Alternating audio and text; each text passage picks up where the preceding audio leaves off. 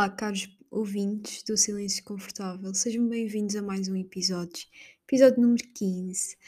Uh, hoje vou falar um pouco sobre viajar, mas confesso que esta semana foi caótica. Eu estou a ter aulas de italiano às seis e meia da manhã, tenho que acordar às seis, quatro dias por semana. E são aulas de quatro horas. Eu estou aqui uh, cheia de sono, uh, extremamente cansada, portanto, se houver aqui alguns pensamentos que não estão bem articulados, isso deve-se à minha falta de horas de sono. E eu espero amanhã conseguir repor o meu sono de beleza, porque amanhã é sábado, estou a gravar isto na sexta-feira e ainda me falta fazer imensa coisa hoje. Hoje estive há pouco a fazer um exame de. Aquilo chama-se Italian Placement Test, se não me engano. Basicamente para determinar o nível que vocês têm que estudar. Eu consegui um C1, fiz um bocado de bota, nem, nem vou mentir, nem vou tentar dizer que não, porque é o que toda a gente faz. Porque basicamente nós para recebermos a bolsa do Erasmus temos que fazer aquele, aquele testezinho. E lá estive eu a fazer e tentar ter a melhor nota possível. Mas eu agora estou a tirar o B1 e está a ser um bocadinho difícil. Eu tenho que estudar e estou-me sempre a lembrar da célebre frase que o Rui me disse o outro dia, que foi tu nem para ti és boa. E é totalmente verdade, porque eu só arranjo trabalhos para cima de mim. Além disso, Itália pediu-me 35 exames diferentes para fazer. Uh, já estive a falar com várias pessoas que foram para lá e ninguém pediu nada. Parece que só se lembraram disto agora. Testes super específicos, eu fico a questionar-me: será que eles vão me mandar mesmo para um hospital para estagiar? Ou será que é uma casa de prostituição? Não sei, que horror. Enfim, não, não vale a pena sequer pensar nisto. Escolham, porque isto está-me a dar um trabalhão, é todo dia mil e-mails para mandar, tentar resolver coisas, uh, enfim.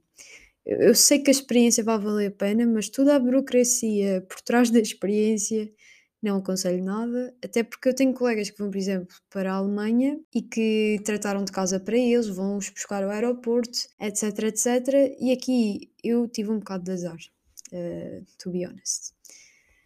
É isto, eu estou em São Miguel, já não estou em Lisboa, deixei a minha casa em Lisboa, estou um bocado triste, gostava imenso de, do sítio onde estava a viver, consegui fazer uns jantares com os meus amigos, estava tudo à maneira. e eu, como estou super cansada, acabei por tentar pedir uh, temas no Instagram para conseguir fazer este episódio, porque eu não tenho tido muito tempo. Apesar de eu ter muito tempo livre, esse tempo livre está ocupado porque eu tenho que estudar. E pronto, quais foram os temas que vocês me deram, caros ouvintes? Pediram-me para falar sobre a experiência com, com o Cobo e estou um bocadinho triste porque eu meio que já falei sobre isso no episódio da revisão literária, no episódio número 11, mas vou tentar aprofundar um pouco sobre isto assim muito rápido, porque não é o tema principal do episódio. Mas eu uh, tenho miopia, astigmatismo e insuficiência de convergência.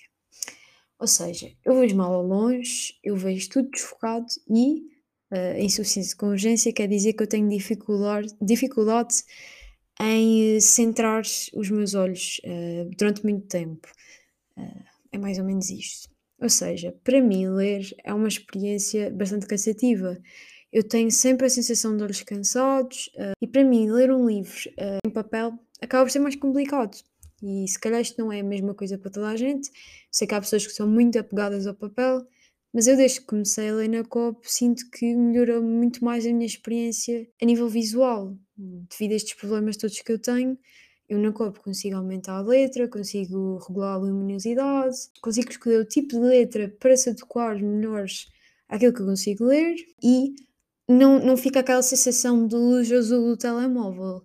A COP está feita de maneira que vocês estiverem ali num certo no modo de luz natural, até parece que estão ali mesmo um livro. Quando olham para lá, não tem aquela sensação de ecrã de telemóvel e mesmo o próprio toque acaba por ser um toque mais seco do que um ecrã normal. Portanto, acaba por ser mais positivo e como eu já tinha dito no episódio 11, também eu estou a ler muitos mais livros porque tenho a Kobo e porque aderi à subscrição da Kobo Plus, que eu pago, se não me engano, 5,99€ por mês e tenho acesso a imensos livros que eu nunca conseguiria ler por 5,99€ se comprasse em papel. Portanto, de uma forma geral, é isto que eu tenho a dizer sobre a COB. 100% recomendo, principalmente se gostam de ler.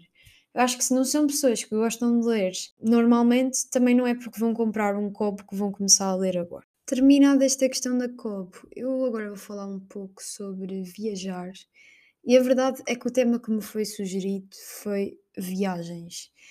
E eu sinto que não vou fazer, ou melhor, não é eu sinto que não vou fazer, eu não vou fazer um episódio sobre viagens, porque eu sinto que as, as viagens que eu já fiz davam um podcast à parte do Silêncio Confortável e não quero parecer eh, presunçosa, pres- presunçosa, desculpem, ao ponto de passar não sei quantos minutos a falar sobre todas as viagens que eu já fiz, porque de facto foram imensas e eu sou super sortuda a esse nível e a muitos outros.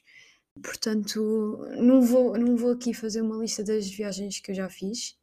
Uh, por acaso fiz essa experiência com os meus pais o outro dia. Nós tivemos a escrever num papel todas as viagens que já fizemos juntos e realmente são muitas. Não, não, vou, não vou fazer isto.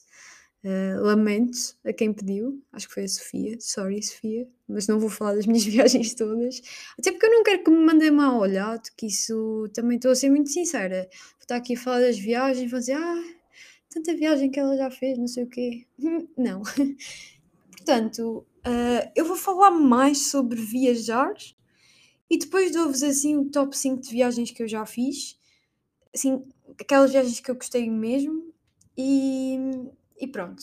Fica assim, fica aí um intermédio, mas na minha idealização do que é uma vida boa ou uma boa vida, uh, eu realmente eu prefiro ter dinheiro para viajar do que ter alto carro ou roupa de marca.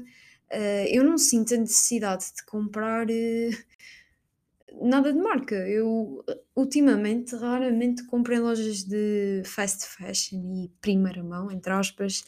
Uh, tudo o que eu tenho comprado é na Vinted e se não é na Vinted eu geralmente não compro. Estou aqui a olhar à minha volta, se calhar a última coisa que eu comprei foi aquela mochila que eu vos falei para fazer viagens uh, e foi em primeira mão, mas de resto eu evito ao máximo. Uh, ainda por cima estava a viver perto de, da loja Humana, ou Humanas, Humana, hum, que é uma loja em segunda mão, como vocês devem saber. Se não sabem, passem por lá, porque aquilo às vezes tem uns bons negócios. Portanto, eu não sentia mesmo essa necessidade. E uh, o outro dia tive a experiência de sair e fazer novamente mudança de uma casa onde eu estava a viver e foi uma experiência horrível. Eu só pensava, porque é que eu tenho isto tudo? Isto nunca mais acaba. Estou farta de fazer mudanças, quero ir para casa e nunca mais mudar nada. Odeio mudanças, que horror. Uh, portanto, eu cada vez mais tento ser o mínimo possível apegada a bens materiais. Eu às vezes meto roupa a vender que eu até gosto muito, mas que eu sei que não uso e que não vale a pena e fico só, pronto, isto é só uma roupa, eu vou vender daqui a um mês, já nem me lembro que tinha e tá bom. Não, portanto, eu não, não quero gastar dinheiro nessas coisas. Eu prefiro muito mais gastar o meu dinheiro em experiências e em conhecer o mundo do que estar a investir em meios materiais que eventualmente vão ficar cá quando eu me for embora. Uh, isto não é só aplicado a viagens especificamente, mas a todas as experiências de uma forma geral. E eu sinto que esta necessidade de conhecer mais e viver mais acabou por ficar muito exacerbada com a pandemia, porque, pronto, eu, toda a gente, acabamos de ficar tão fechados em casa que eu cheguei a ficar ali com receio de nunca mais conseguir visitar e fazer aquilo que eu queria. Uh, portanto, a pandemia acho que ainda me deu mais vontade de viajar. Um, e, e, como eu estava a dizer anteriormente, eu realmente já estive em muitos sítios diferentes. Uh, Vou-vos falar agora um pouco assim, top 5 de viagens e, de acordo com estas viagens, vou-vos dizendo alguma, mais algumas considerações em relação a viajar, de uma forma geral.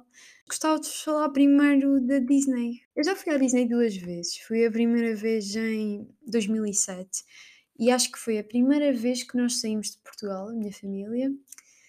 Uh, e acabei por regressar à Disney 10 anos depois com o meu irmão mais novo. Nós, quando fomos lá a primeira vez, eram os 15 anos da Disney e quando voltamos eram os 25. Portanto, até foi giro, a esse nível. Um, e em relação a isto, eu gostava de deixar uma nota em relação a viajar com crianças, na perspectiva de uma pessoa que era criança e viajou muito. Uh, eu, de facto, eu assumo que tenho uma péssima memória de muitas viagens que eu fiz, uh, mas ao mesmo tempo eu sinto que ficou cá muita coisa.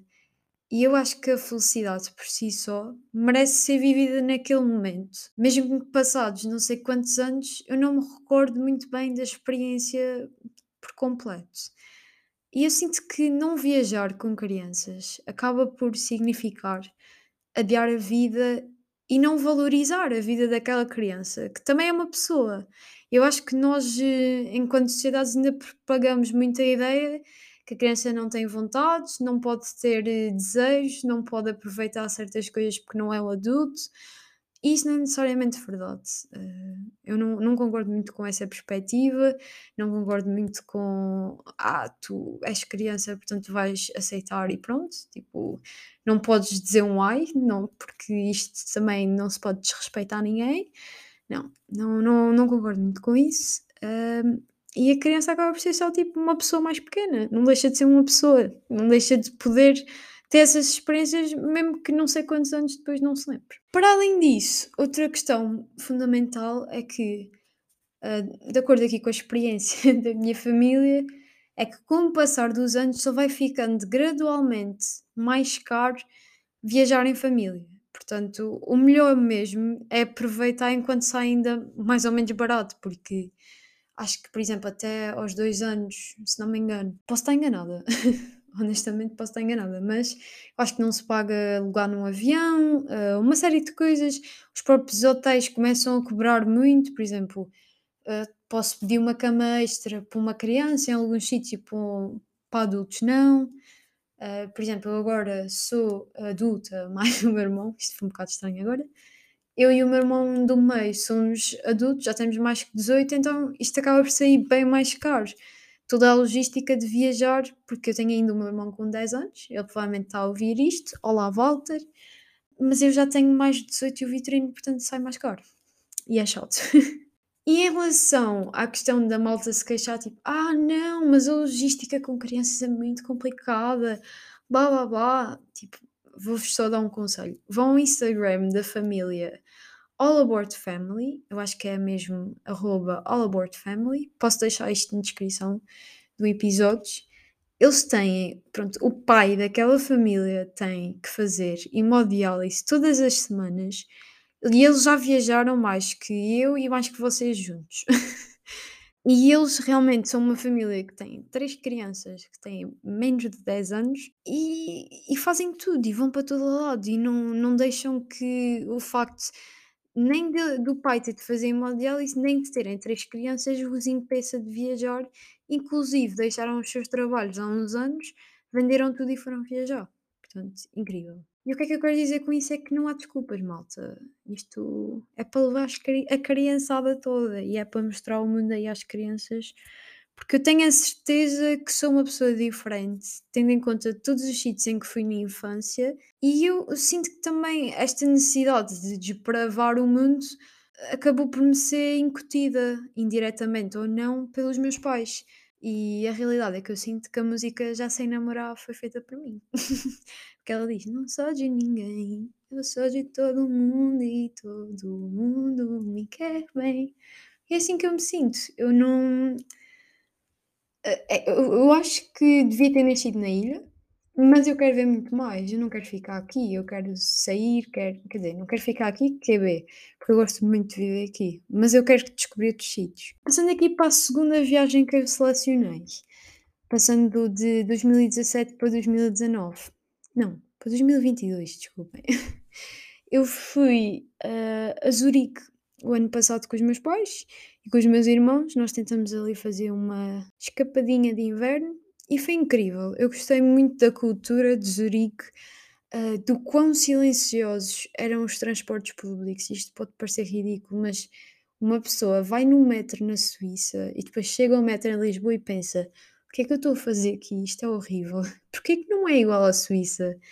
Um, também gostei da educação das pessoas, apesar, apesar de eu ter sentido que elas são um pouco distantes, mas não deixam de ser bem educadas. E acho que há toda uma cultura de boa educação lá, que muitas vezes em Portugal não, não acontece e não se vê. Eu achei muito engraçado o facto de eles não terem quase nada traduzido para inglês é do género: "Olha, turista estúpido, desemmerda-te, tipo, desenrasca-te, nós não estamos não somos obrigados a falar inglês, vocês se quiserem que aprendam a nossa língua".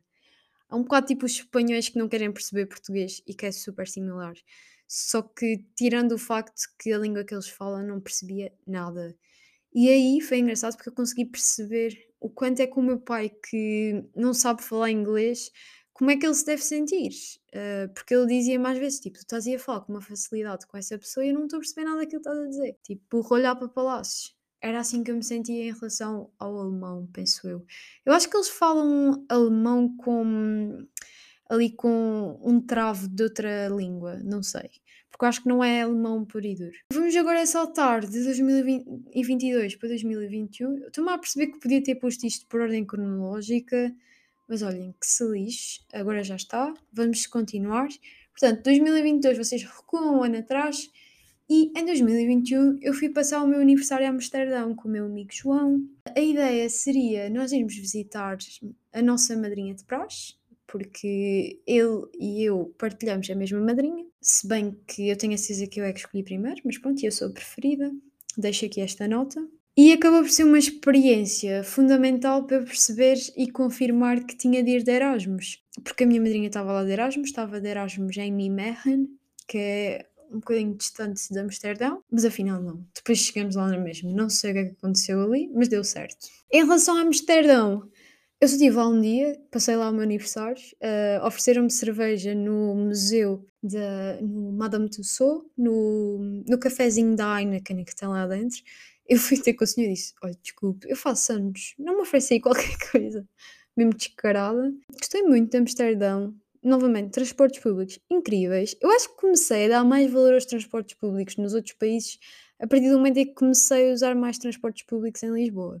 Porque em São Miguel, não sei se estão a par, os transportes públicos são uma merda, ou então sou só eu que sou extremamente privilegiada e posso andar de carro e não andava assim tanto de transportes públicos, se bem que depois de eu ir para a escola, no secundário, eu voltava para casa de autocarro, mas era só isso. Também cheguei, cheguei a ir de autocarro para um sítio aqui em São Miguel se chama Porto Formoso. Quem, quem é de cá deve conhecer. Foi péssimo, Tipo, eu acho que aqui em São Miguel era preciso uma reforma super urgente uh, a nível de transportes públicos. E quem é de Lisboa e diz que os transportes públicos são maus é porque nunca foi a outros sítios. Porque aqui é, é impossível. Os, os horários são muito hum, dispersos entre si, aquilo é muito afastado. Tipo, eu se perdesse o autocarro tinha que ficar a esperar uma hora pelo outro. Era uma seca. Não, horrível. Em Amsterdão, pronto, está a cheirar a droga constant, constantemente em todo o lado. Vocês saem do aeroporto, já está a cheirar a droga. Aquilo é um mundo à parte. Eu acho que aquilo é um pouco o expoente máximo da liberali liberalização de tudo e mais alguma coisa. E, no entanto, não me pareceu uh, uma utopia perfeita como muitas vezes uh, usam o argumento de que ah, porque se nós liberarmos X vai ser X. Não, é mentira. Uh, Fez-me um bocado de confusão ir ao Red Light District, porque está bem, havia pessoas que estavam lá e que estavam com vontade nas montras a exibir-se, mas também havia outras pessoas que eu senti que estavam lá porque não tinham outra escolha. E isso fez-me um bocado de confusão, mas ao mesmo tempo não sei o que é que hei de pensar sobre isso. Porque tem, tem aspectos positivos e tem aspectos negativos. Mas eh, de uma forma geral fez-me um bocado de confusão e eu não estava à espera que fizesse. Eu até acho que aquilo, pronto, acho que é preferível assim do que criminalizar, mas eu também acho que é demasiado liberal. Uh, não sei se me estou a fazer entender, mas é isso. A quarta viagem escolhida aqui para o meu top de viagens, que, by the way, não está por ordem de o que eu gostei mais para o que eu gostei menos, não. Eu até gostei muito mais, não é que eu tenha gostado muito mais de outras viagens, mas eu gostei de mais viagens para além destas. Eu acho que se tivesse que escolher uma viagem que eu não gostei, que eu fiquei um bocado desiludida, eu diria Santorini. Santorini foi aquela coisa, eu estava com mega expectativas. Uh, cheguei lá, aquilo era meio deserto, só há uma, parte, uma partezinha da ilha que é desenvolvida e que chama o turismo, porque de resto pá, nada especial. O mar não tinha uma onda que fosse. E isto para, para algumas pessoas é tipo, uau, incrível. Eu estava aborrecida, já tipo, fogo, nem uma onda. eu tenho medo do mar, portanto, imaginem o quão calma é que aquilo estava. E outra coisa que eu não gostei muito, e que também era outro fator aqui que eu gostava de falar a nível de viagens, é que aquelas férias. Os meus pais têm um tipo de preferido de férias que é férias para descansar. E eu não sou muito essa pessoa. Eu gosto de descansar, mas QB. Chegou ali uma certa altura em Santorini que eu já estava tão farta de estar com o papo para o ar todo o dia que eu estava aborrecida, estava tipo, fogo, porque é que eu não fiquei em São Miguel? E pronto, lá está, estava eu na Grécia a pensar porque é que não tinha ficado em São Miguel, otária, mas era a realidade, tipo, já estava um bocado aborrecida, não acontecia nada e pronto. Mas voltando à minha, à minha quarta viagem que eu, que eu vos gostava de falar, desculpem, lamento aqui a minha lentidão, mas eu estou de facto muito cansada. Eu selecionei o meu projeto de intercâmbio que eu fiz. Eu participei num projeto de Erasmus no final do. ali na transição para o décimo, acho eu. Eu estava. Na minha escola havia um projeto que era o Eurobalats. Era um projeto em francês. Eurobalats quer dizer tipo passeios na Europa. E tinha o objetivo de propagar a cultura de vários países, de promover a ligação entre vários países e de nós praticarmos francês. Se nós acabamos todos a falar inglês, sim, mas a minha professora de francês fica contente na mesma, porque eu, eu sinto que um, a minha aprendizagem do francês foi uh, totalmente focada no facto de eu querer fazer parte daquele projeto.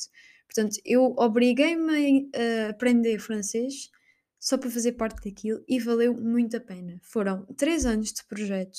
No primeiro ano eu fui a Tenerife, mas não é essa a viagem preferida. A minha viagem preferida foi no último ano do intercâmbio, mas primeiro ano fui a Tenerife, fiquei numa família de acolhimento. A minha uh, amiga de acolhimento, entre aspas, era a Sandra, se não me engano.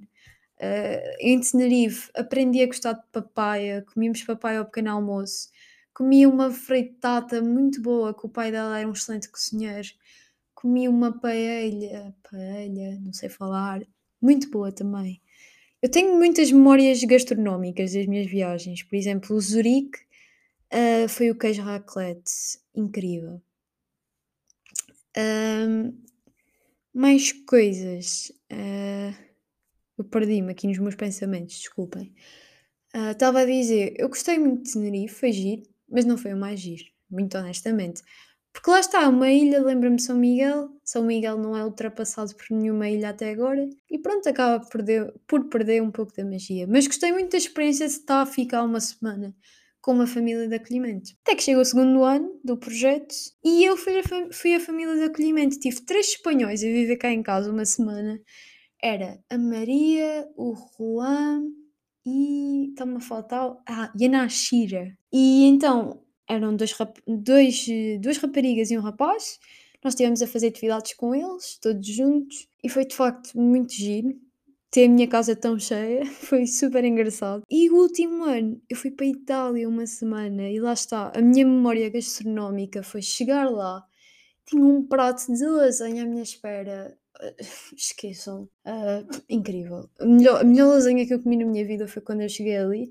E a mãe da, Linda, que era o nome da, da minha amiga de acolhimento em Itália, vá, uh, disse assim: Ah, mas essa nem está assim muito boa, eu já fiz melhor. Eu estava a pensar: como é que tu fizeste melhor se isso é melhor que eu comi na minha vida?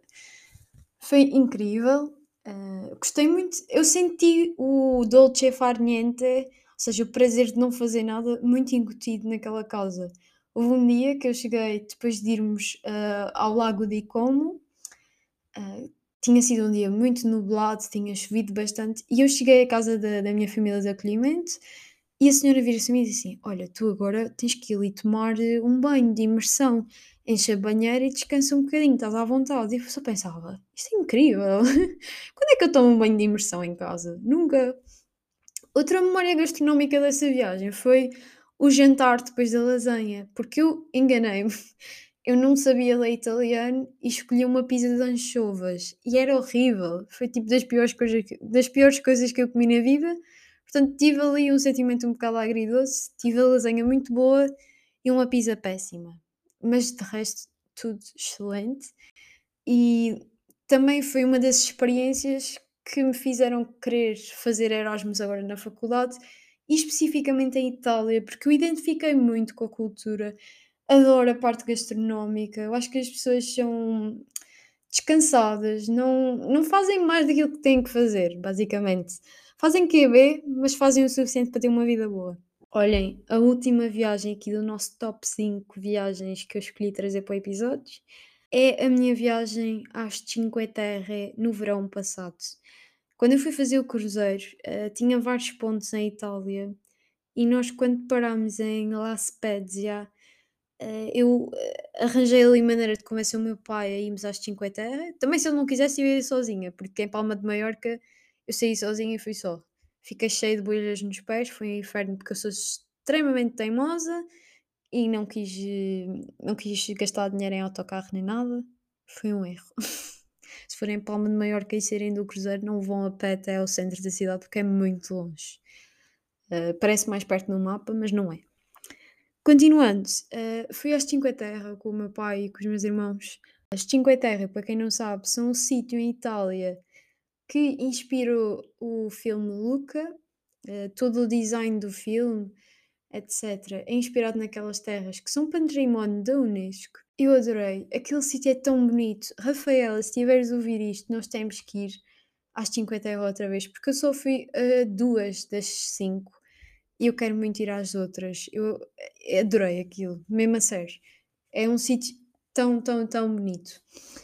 E, como podem perceber, do meu top 5 eu escolhi duas viagens em Itália e não é à toa. Eu já fiz outras, mas estas foram as que eu gostei mais. Eu gostaria de terminar esta viagem pelas minhas viagens com uma curiosidade que eu aprendi hoje através da página do Instagram do meu colega Alexandre, que se chama A Descoberta do Corpo Humano. Eu vou deixar o link depois na descrição. É muito interessante, especialmente para estudantes de, da área da saúde. Não sei se estão a ouvir aqui os cães do meu bairro, mas pronto, acho que é melhor isto que as ambulâncias do sítio onde eu vivia antes. Então, esta hum, curiosidade foi algo que foi dito pelo Dr.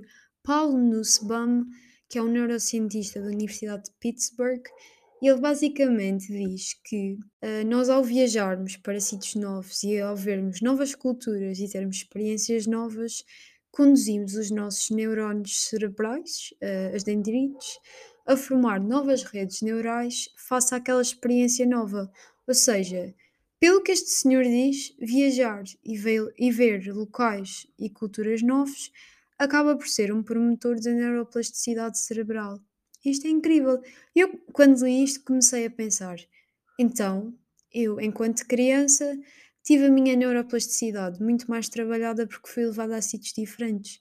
E isto faz todo o sentido. Portanto, a mensagem final é que realmente viajar pode não ser o melhor para a carteira, mas é bom para a saúde. Portanto, vão que é vosso. e vamos passar à rubrica Atravesse-me desta semana.